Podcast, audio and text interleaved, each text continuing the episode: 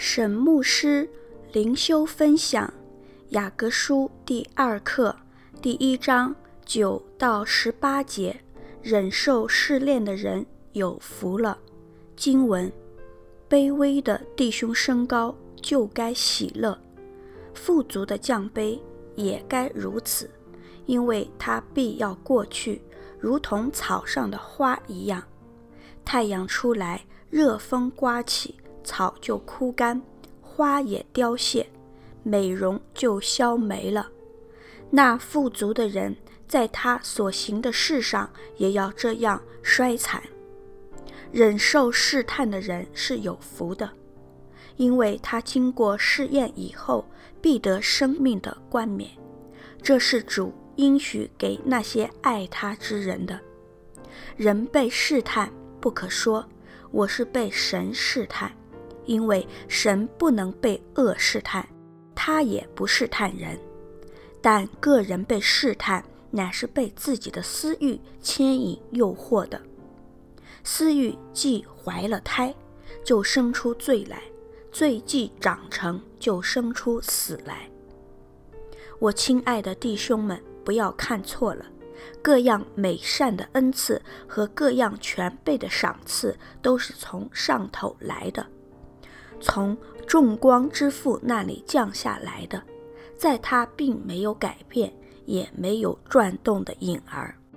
他按自己的旨意，用真道生了我们，叫我们在他所造的万物中，好像初熟的果子。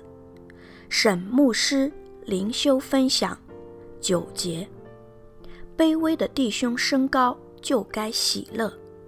卑微的弟兄指社会及经济地位卑微的信徒。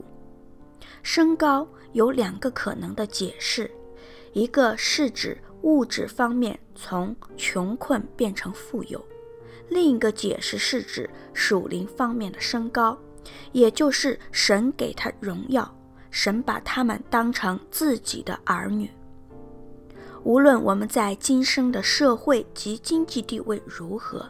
雅各鼓励我们的眼光要超越这个世俗的地位，而将眼光放在永恒的地位上。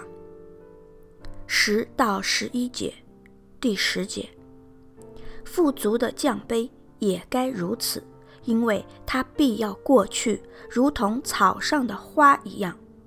十一节，太阳出来，热风刮起，草就枯干，花也凋谢。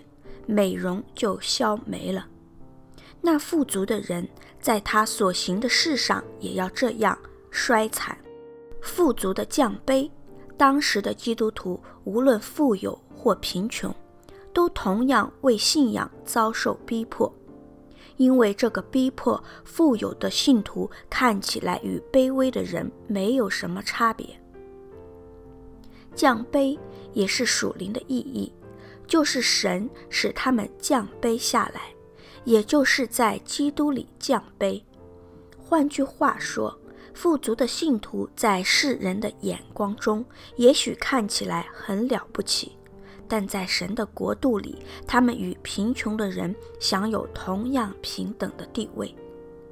十节的，因为他必要过去，与十一节的，在他所行的事上也要这样衰残。要合起来看，指他这个人和他的财富都要过去。雅各提醒我们，我们唯一可以长久依靠的是与基督的关系。十二节，忍受试探的人是有福的，因为他经过试验以后，必得生命的冠冕。这是主应许给那些爱他之人的。试探出自于撒旦，试炼出自于神，但试探和试炼的英文是同一个字，要看上下文才能决定是哪一个意思。十二节的忍受试探应该翻译成忍受试炼，参照新译本。十三节，人被试探，不可说我是被神试探。因为神不能被恶试探，他也不试探人。异教的偶像崇拜认为善的神明与恶的神明同时并存。雅各在此对受到外邦人看法影响的信徒提出对神应有的正确观念。被神试探有远远的试探的含义，很少信徒会说“我被神勾引犯罪”，但他们会说“神把我放在一个罪恶的环境，远远的让我犯罪”。雅各的意思是连这个都不可能。神不能被恶试探，乃是因为神全然圣洁。他也不试探人，因为神全然公义。我们的神向我们所怀的意念是赐平安的意念，不是降灾祸的意念。参照耶利米书二十九章十一节。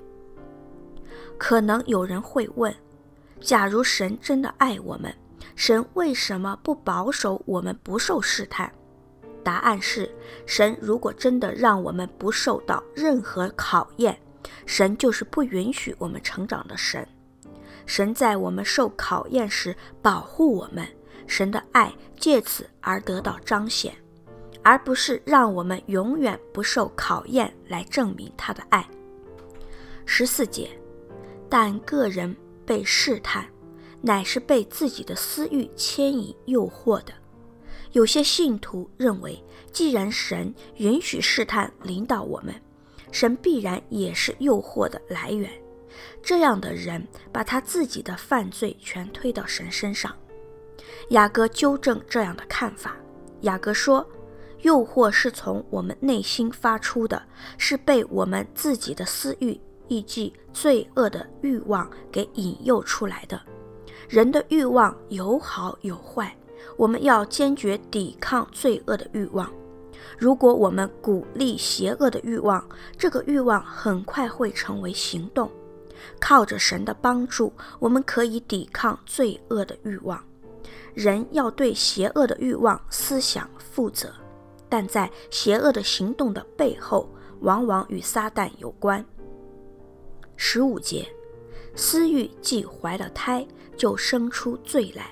罪既长成，就生出死来；私欲既怀了胎，就生出罪来。强调罪的行动的内在因素是邪恶的欲望日积月累的结果。罪既长成，就生出死来，指罪在人的身上变成习惯，结果这个人就与神越来越远，与神的生命隔绝，就是死。十六到十七节。十六节，我亲爱的弟兄们，不要看错了。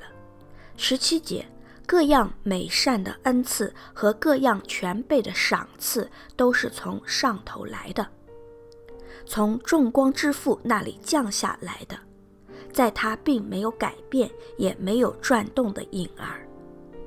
不要看错了，只不要误以为神是试探的来源。我们要如何战胜试探？与神有亲密的关系，并将神的话语应用在我们的生活中，乃是最好的方法。如此做可以让我们清楚看见，各样美善的恩赐和各样全备的赏赐都是从上头来的，从众光之父那里降下来的。神不会把邪恶降在我们身上，在他并没有改变，也没有转动的影儿。指神总是赐给我们最好的，而不是今天好事，明天坏事的不断改变。十八节，他按自己的旨意用真道生了我们，叫我们在他所造的万物中，好像出熟的果子。用真道生了我们，只借福音得到属灵的新生命，也就是神赐给我们美善的最好例子。神有方牧师写作，石木恩弟兄选曲，周小姐妹录音。